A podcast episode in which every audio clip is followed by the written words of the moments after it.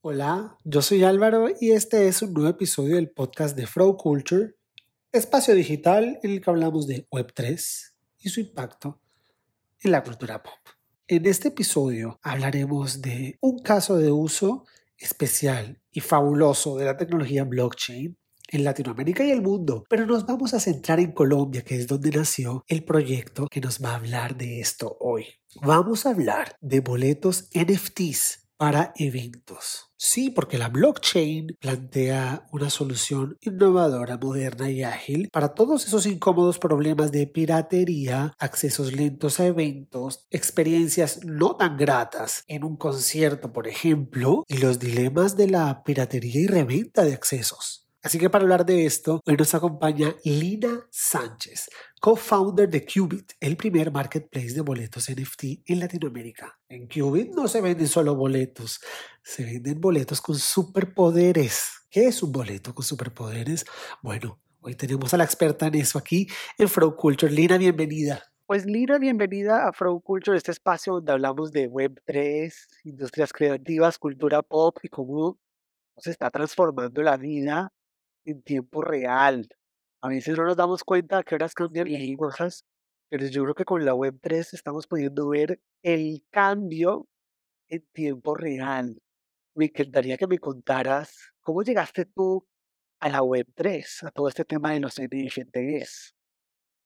Bueno, eh, mira que fue, fue algo más quizás coincidencial. Eh, yo no me estaba pues como buscando así. Eh, yo tenía una startup que se llama Bootstrap, eh, que era Road Advisor para el mercado de acciones. Eh, a la gente a invertir en mercado de acciones eh, de Colombia, México y Chile, en el mercado. Em, y entonces pasamos a un programa de aceleración que se llama Nesty Labs y en ese programa conocimos a unas personas que estaban haciendo cosas con criptomonedas, tenían una pasarela de pagos y habían tenido un socio que, que quería hacer algo con criptos y entonces digo, bueno, ustedes lo que ustedes hacen con acciones no se puede hacer para criptomonedas. Bueno, vamos a ver. Empezamos a analizar y transformamos, estamos haciendo en para acciones y lo pasamos a criptomonedas. Wow, eso fue en 2000, empezando 2016 y bueno, así fue finalizando 2015, empezando 2016 y así como empezamos con el tema de las criptomonedas y bueno, después de las criptomonedas eh, ya ahí fue que nos metimos de con, con blockchain, con Renaissance y hemos hecho varias cosas, pero básicamente se fue como nuestro inicio. Yo ya había conocido sobre Bitcoin por allá como en 2012, 2013, pero no había, solo había leído y había visto cosas como ese marketplace que es que se llama eh, la ruta de la seda, que, que quieren poder estar en la cárcel, no sé si conoces la historia. Entonces, bueno, yo usaba eso y la había relacionado con cosas negativas. Y ya después que me metí con ese tema de cuentos, pues ya cambió, digamos, todo mi concepto y, y, y hecho, pues todas nuestras vidas también, que ya todo empezaría en torno a Web3. ¿Y cómo nace Qubit? Bueno, digamos que cuando empezamos a hacer este proceso con las criptomonedas, eh, nosotros desarrollamos peer-to-peer que se llama Crypto Trading, que estaba conectado al sistema bancario. Entonces, bueno, en ese tiempo era muy complicado monetizar, que no teníamos monetizar, o sea, que era básicamente convertir el créditos en dinero fiat, eso era muy complicado para el 2016, eh, 17. Nosotros creamos un peer-to-peer que estaba conectado al sistema bancario y paralelo desarrollamos este sistema de trading para esta empresa, ¿no? Y entonces como esta empresa era la única en el mundo que estaba haciendo eso en, en el tema de criptomonedas y pues nosotros éramos los proveedores, digamos que empezamos a tener mucho, eh, digamos, mucho reconocimiento. Y entonces aquí, bueno, les ese, ah, en, estamos haciendo ese tema de cripto trading aquí en Colombia, entonces la super nos, nos llamó la atención porque eso no se podía hacer la superfinanciera. Entonces, eh, empezamos a tener como problemas con eso. Entonces, lo que pasó fue que terminamos vendiendo, que nos compro eso y terminamos vendiendo crypto trading en 2017. Nos lo pagaron con bitcoins, obvio. Entonces, eh, con ese dinero, bueno, ¿qué vamos a hacer? Entonces, eh, incluso empezamos como, como a pensar que lo que iba a trascender más allá de, de, de criptomonedas era blockchain y creíamos que las blockchain tenían muchos casos de uso eh, más relevantes a los que le estaban dando en ese momento en, en la industria. Y, y aunque en ese momento no se nos ocurría tal qué queríamos hacer, bueno, nosotros somos un tiempo sabático los founders y estuvimos en el Mundial de Rusia, estuvimos en Rock in Rio, eh, conocimos muchos sitios turísticos y al final de, digamos, como el paseo, por decirlo de alguna forma, nos dimos cuenta que en todos habíamos tenido problemas era con los tickets, o sea, como que la experiencia dentro del evento, de todo era bacana hasta que llegaba el punto de los tickets. Los, tickets nos habían sacado como más canas que todo el evento. Entonces nosotros ahí me quedé, es el caso de luz. Entonces empezamos a hacer, a, a, a, ver si habían casos de usos similares y había uno en, en, creo, en Europa que era en el protocol y, y bueno, entonces, ah, y eventos, entonces nosotros dijimos, podemos hacer esto bien para Latinoamérica y ahí fue que surgió la idea de ¿Y cómo funciona? Mm, Bueno, QB eh, básicamente es, es un sistema de tickets online, ¿cierto? Entonces, eh, la gente entra a nuestra plataforma, ya sea la aplicación móvil o la aplicación web, eh, adquiere un ticket incluso sin criptomonedas, un ticket 100% digital, y este ticket se puede transferir o se puede revender. Y una vez el ticket, eh, digamos, ha sido utilizado por, por el usuario ya una vez ingresa al evento, este ticket se convierte en un coleccionable que puedes transferir a Solana o a Polygon. ¿sí? Y pues, este ticket te da unos beneficios por ser coleccionable y por ser un NFT. Entonces, beneficios como acceder, por ejemplo, al meet and de, del artista, al backstage. eh, ese, mismo, ese mismo ticket te permite reclamar recompensas que están ocultas dentro del evento y con el mismo ticket pues puedes escanear y ver esas recompensas como recompensas en criptomonedas o o cosas así. Y el coleccionar estos tickets te da beneficios para los eventos futuros por ese mismo creador del evento.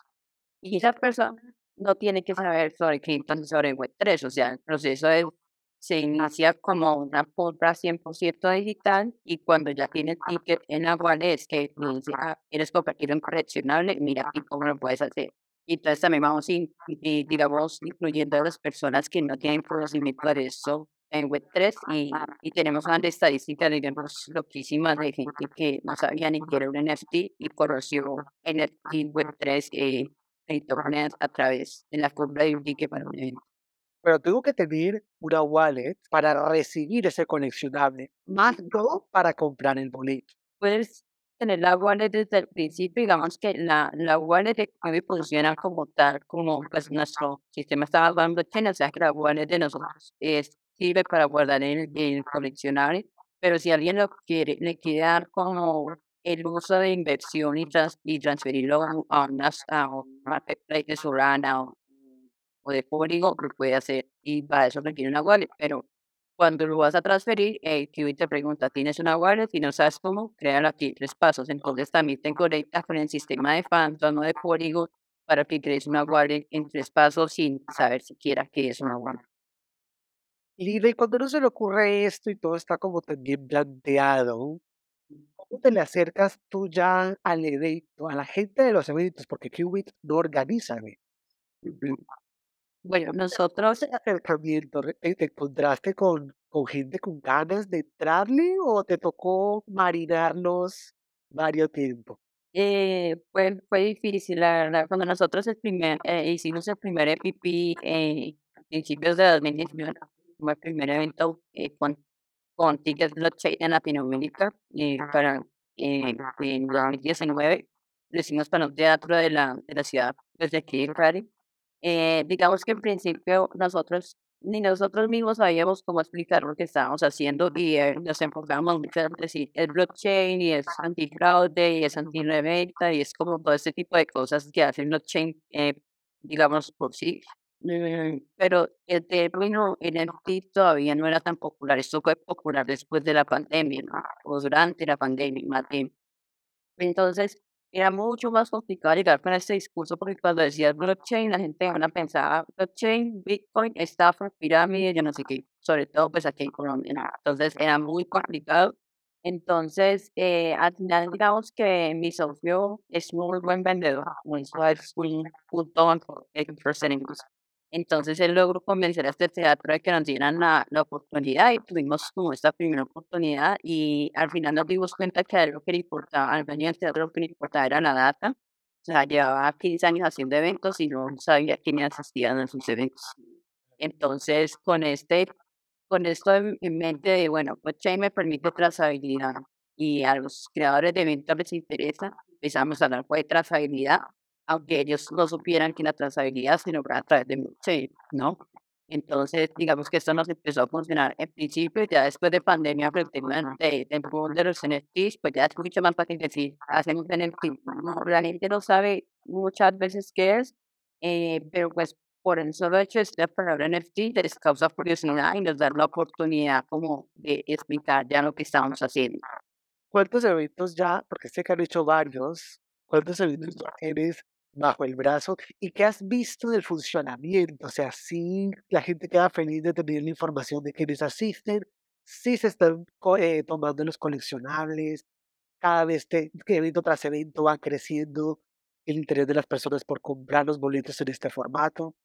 Sí, eh, nosotros hemos hecho más de 200 eventos y hemos emitido más de 90 mil tickets y te estoy hablando solamente pues, de los eventos que hemos hecho que son pagos, pues, obviamente hay eventos que son tickets gratuitos que funcionan igual, pero digamos que no estamos contabilizando los que son de pago. A los organizadores o los creadores de eventos les interesa muchísimo la Nosotros en principio cuando creamos Kiwi pensamos, no, vamos a pagar una revista porque la plataforma te permite hacer esto, ¿no? Te permite que si así quiero comprar, tú seas la única persona que ingresa o ya se ve, te permite o te permite transferirlo y digamos Álvaro se lo transfiere a Nina, Nina se lo transfiere a Juan y Juan es el que ingresa el evento y toda esta data las tiene el dueño del evento. Entonces sabe que hay una persona que se llama Álvaro que compra tickets y que después los revende o los transfiere a sus familiares. Pues puede ser el encargado de la familia porque se los compran a todas las personas. Eh, entonces nosotros al principio decíamos, no, vamos a quedar con la reventa. La reventa es mala, estos vamos a quedar con este mercado oscuro. Nosotros estábamos en contra de la reventa y después cuando llegamos donde los creadores de eventos dijeron, no, a nosotros no nos interesa tanto eso porque realmente la reventa financia el evento. ¿no? O sea, nosotros como fanáticos nos sentimos robados, ¿cierto? Eh, porque vamos a, afuera del estadio cuando tenemos que comprar un ticket por 10 veces su valor inicial, eh, pero al creador del evento le funciona, por, aunque no está de acuerdo con esos precios, le funciona porque llega alguien que te compra todo tu aforo en 25 minutos. Mientras que si lo vendes graneado, tienes que esperar hasta último momento, estás sufriendo incluso si te lo van a comprar o no. Entonces ellos necesitan financiación para poder llevar a cabo ese evento. Entonces, cuando llegamos a ese cruzamos para una reventa, pues los todos se asustaban y decían, o sea, eso no nos sirve así. Entonces nosotros lo que hicimos fue parametrizar la reventa. Y parametrizar la reventa es que se pueden transferir tickets gratuitos entre familiares y cosas así, o puedes revender estos tickets y cuando revenden debe haber un límite, digamos, de acuerdo al valor del mercado para que el fanático no tenga que pagar 10 meses un valor de ticket. Entonces, esto no se podía lograr antes porque la tecnología no existía. Ahora que sí el pues se puede uno dar el lujo de, de parametrizar un mercado que antes era negro y que beneficiaba solamente a quien lo había comprado pero el creador del evento que está haciendo todo el esfuerzo por llevar a ese artista no percibía nada de esa reventa, pero además el fanático pagaba 10 veces y, y se sentía estafado y la, digamos, la cogía contra el creador del evento, ¿no? Entonces, eh, nosotros a partir de, de, de, muchas conversaciones con muchos creadores de eventos relevantes del ecosistema, nos dimos cuenta que podíamos mejorar este mercado que, está, que era como oscuro y nos dimos cuenta que esta, esta data le sirve a Unión Evento para, para que cada vez invierta menos en marketing o por lo menos sepa a quién dirigir sus campañas, ¿no? Entonces ya como nosotros le decimos, el que compró cuenta transmitir los tickets tantas veces, el que ingresó en evento fue esto, entonces esa data resulta relevante para, pues, para el dueño del evento, es data que tenía. Entonces esta data adicional pues tiene el, el quién reclamó el coleccionable, eh, quién reclamó las recompensas, quién reclamó las experiencias. Entonces también es data que, que te va alimentando para saber qué va, qué va funcionando y qué no va funcionando. Lili, por ejemplo, si yo soy Ocesa y voy a traer a Yuri, yo busco a Qubit y les digo, voy a traer a Yuri, tengo tantos boletos y este es el NFT coleccionable o ustedes elaboran el NFT que la gente va a tener la opción de coleccionar. Eh, súper. em, nosotros, digamos que tenemos la, la- los dos modelos, si es que, el- digamos, se sabe y nos dice, eh, este es, este es el NFT. Y ese NFT puede ser un video, puede ser una imagen, puede- o sea, es algo que es dinámico, no es el típico PDF con un Bible QR, no es algo que es estético, que es artístico y que, y que es dinámico, ¿no? O sea, que, que tiene un diseño, eh, digamos, detrás que también motiva al usuario a, a conservarlo. Porque si yo te entrego un PDF, pues con un Word, pues eso no me, eso no me inspira a, a coleccionarlo, ¿no? A guardarlo. Entonces, el, el productor del evento o el del evento puede decir, listo, este es mi NFT y si no, nosotros podemos ayudar a crearlo. Nosotros tenemos en nuestro equipo eh, un artista que, que es de tatuajes, pero que fue el primer eh, artista de, de tatuajes que creó NFTs en el metaverso y todo eso en la DAM y él hace parte de nuestro equipo. Entonces, él también nos da las ayudas para, para diseñar es- estos tickets. Y si el creador tiene su propio equipo de diseño, nosotros lo que hacemos es que, mira, estos son los eventos pasados y más o menos así han sido y le damos como esa cuota de inspiración para que nos entreguemos los, coleccionables. ¿Has tenido la oportunidad, eh, no solo como founder de Qubit, sino ir a estos eventos y hacer el proceso de tú mostrar tu NFT y entrar? Si es más ágil, si sientes que las cosas fluyen más, ya viniendo pues de, de todos estos impases que comentaste que has vivido en eventos tradicionales. Sí, mira que sí es mucho más ágil y es mucho más ágil porque nosotros tenemos un sistema de, de acceso eh, basado en otro tipo de, de, de QRs que pesquisamos, de hecho, pendientes de patente y, y son QRs que, que se develan solamente cuando estás cerca del evento. O sea, no, no puedes tener un QR estático ahí, sino que se verá justo antes del evento, así que la gente también, eso le da seguridad de decir, ah, bueno, lo que yo tengo es seguro, no, no es un QR que quién sabe si me lo vayan a leer o no. Y la experiencia es muy fácil. Nosotros, el primer evento que, que tuvimos, eh, la primera persona que compró tenía 65 años, como verdes. Entonces, eh, y eso que nuestra aplicación en principio era, ay, era tan fea. Entonces, eh, pero aún así el usuario, digamos, el usuario eh, ticket y nosotros en el primer evento que hicimos teníamos solamente la mitad de la boletería y la otra mitad la tenía la empresa de cookies tradicionales. Nosotros evacuamos nuestra mitad, o sea, el 50% de la furo en 20 minutos y ellas lo hicieron en una hora y 10. Entonces también agilizamos el acceso y por eso pues entregamos toda esta data al.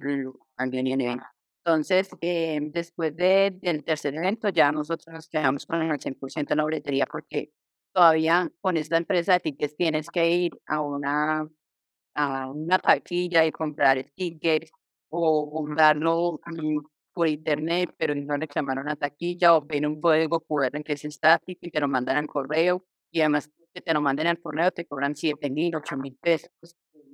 Que y nosotros no tenemos ninguno de estos tipos de costos ocultos, entonces el usuario empezó a pedir, no, queremos más tickets con Yui, porque claro, como nosotros tenemos nomás 50% de la, cuando los demás iban a comprar, pues ya no podían comprarlo porque ya nosotros habíamos agotado nuestros 50. Entonces ya la gente empezó a pedir con dueño del evento de esto, y al final nosotros nos quedamos con el 100% de la, de la boletería de ese cliente. Wow, indiscutiblemente los NFTs no solo son innovación y, y evolución tecnológica, sino que hacen parte de una nueva, de un nuevo concepto de experiencia de usuario. ¿Los clientes lo tienen claro o es algo en lo que tú tienes que afianzar? Mira, es que el NFT no solo es coleccionable, no solo va a permitir un acceso más rápido, sino que esta gente no va a olvidar lo que va a ir con ustedes. Mm, a veces los clientes no lo tienen claro. Nosotros sí tenemos que, que decirlo. O sea, eh, nosotros somos como dos tipos de cliente, el que ya, nosotros tenemos dos tipos de modelos. El que ya tiene conocimiento de Web3 y es básicamente, si ya tienes una colección de NFTs eh, artísticos en OpenSea, en Rarible, todo eso, puedes conectar esa colección a nuestro sistema y entregarme a ese NFT que antes solamente era artístico una utilidad, ¿cierto? Entonces convierte ese NFT en un utility que te permite entrar, que te permite crear eventos para tu comunidad y les permite acceso a esos eventos, ¿cierto? Entonces, esto es gente que ya sabe qué es lo que estamos haciendo. Y está por el otro lado los creadores de eventos, y los promotores de eventos que son personas que eh, nosotros pues abordamos a través de nuestras estrategias de venta y en muchos de los casos no les interesa eh, todo el tema de NFT ni nada de eso, pero cuando ya ven que les entregamos una a la cual antes no tenían acceso, pues dicen, ah, bueno, ustedes cómo hicieron esto. Entonces, ahí sí como que empieza a tener sentido. Y también el hecho de que la distribución de ticket le, le puede permitir al usuario eh, acceder a alimentos, acceder a experiencias, acceder a recompensas. Entonces es algo que ellos antes no podían hacer o tenían que contratar por aparte, entonces tenían que contratar por aparte. ¿Cómo les voy a entregar el, en, sé, el cóctel a los que están en VIP, cómo les voy a entregar el, ah, el souvenir a los que estaban en general. O sea, antes tenías que hacer todo esto por aparte, no tenías como un control, entonces decías, ah, bueno, entonces si va a entregar mil souvenirs, voy a comprar mil doscientos souvenirs por si acaso. Ahora no, ya pides a alta de este souvenir, lo van a reclamar tantas personas y no forma de que una persona que no tenga acceso al souvenir lo reclame. Lina, y el cliente tiene la opción de escoger en qué blockchain va a manejar su boleto o Qubit dice, mira, nosotros operamos en estas blockchains y funcionamos con esto. Sí, no, nosotros ahora solamente le damos al cliente la opción en Solana. Eh, de hecho, Polygon está en beta. Eh, entonces, solamente pues, tienen esa opción. Mm, pero, eh, digamos que como Solana tiene tanto tanto reconocimiento a nivel, digamos, de comunidad, pues ellos tampoco es que le estemos hablando con, ay, bueno, vamos a hacer con la cripto más desconocida de todo. Saben quién es, qué es Solana. Entonces también es, es, es, digamos que casi indiferente para ellos. Lida, ¿y cómo ves la, la adopción en Colombia de NFTs, de este caso de uso y en general? Bueno, en NFT yo pienso que, que si ya hay mucha más adopción, veo que hay muchas más personas eh, eh, hablando de, de criptos y, y de, bueno, incluso más allá de criptos, hablando de NFTs y de blockchain. Y, y pues digamos que en el que se dan los medios también es, es importante para que las personas empiecen por lo menos a interesarse en el concepto, ¿cierto? Ya como tal de adopción de que Piense que hay varias personas que tienen un NFT guardado, que compraron por ella Club o una cosa así, eh, pues es mucho más complicado. Eh, pero pues por lo menos el concepto está y creo que precisamente al nosotros darle este caso de uso o este utility a los NFT, pues va a hacer que la opción sea mucho mayor porque es mucho más probable que alguien compre un NFT para asistir a un evento porque te va a generar digamos, pues, en la utilidad de ingresar un evento que compres o que inviertas mil dólares en NFT que vas a tener guardado ahí como colección y que puede no tener una valorización en el tiempo. Mientras que acá el NFT que ya no te importa, en teoría, si esto va a tener una valorización en el tiempo, porque ya lo disfrutaste, ya entraste al evento, ya lo que venga después del evento es ganancia para mí. Wow, pues Lilo, muchísimas gracias por tu tiempo. Felicidades por este proyectazo. Eh, Gracias, bueno, de verdad que aquí a la gente le encantan los eventos, a la gente le encantan los conciertos, a la gente le encanta estar rodeada de gente. Y yo creo que paso hacia la adopción y hacia la calidad de vida, porque es que el tema de, de la boletería es complicada, las filas a nadie le gusta hacerlas, y nos falta la situación de, que del- si a uno se le confunde la silla del avión y se que tú estás en mi silla, pues con esto, todo el mundo tiene garantizado su, su asistencia y sobre todo agiliza. Si es más fácil sí. agilizarlo todo. Muchísimas gracias, Lina, por estar aquí con nosotros en Flow. No, a ti Álvaro por la invitación y, y pues gracias por permitirme compartir la historia de Qubit. Conéctate con Qubit a través de los enlaces que están en la descripción del episodio, con Fro también, y nos vemos en la próxima.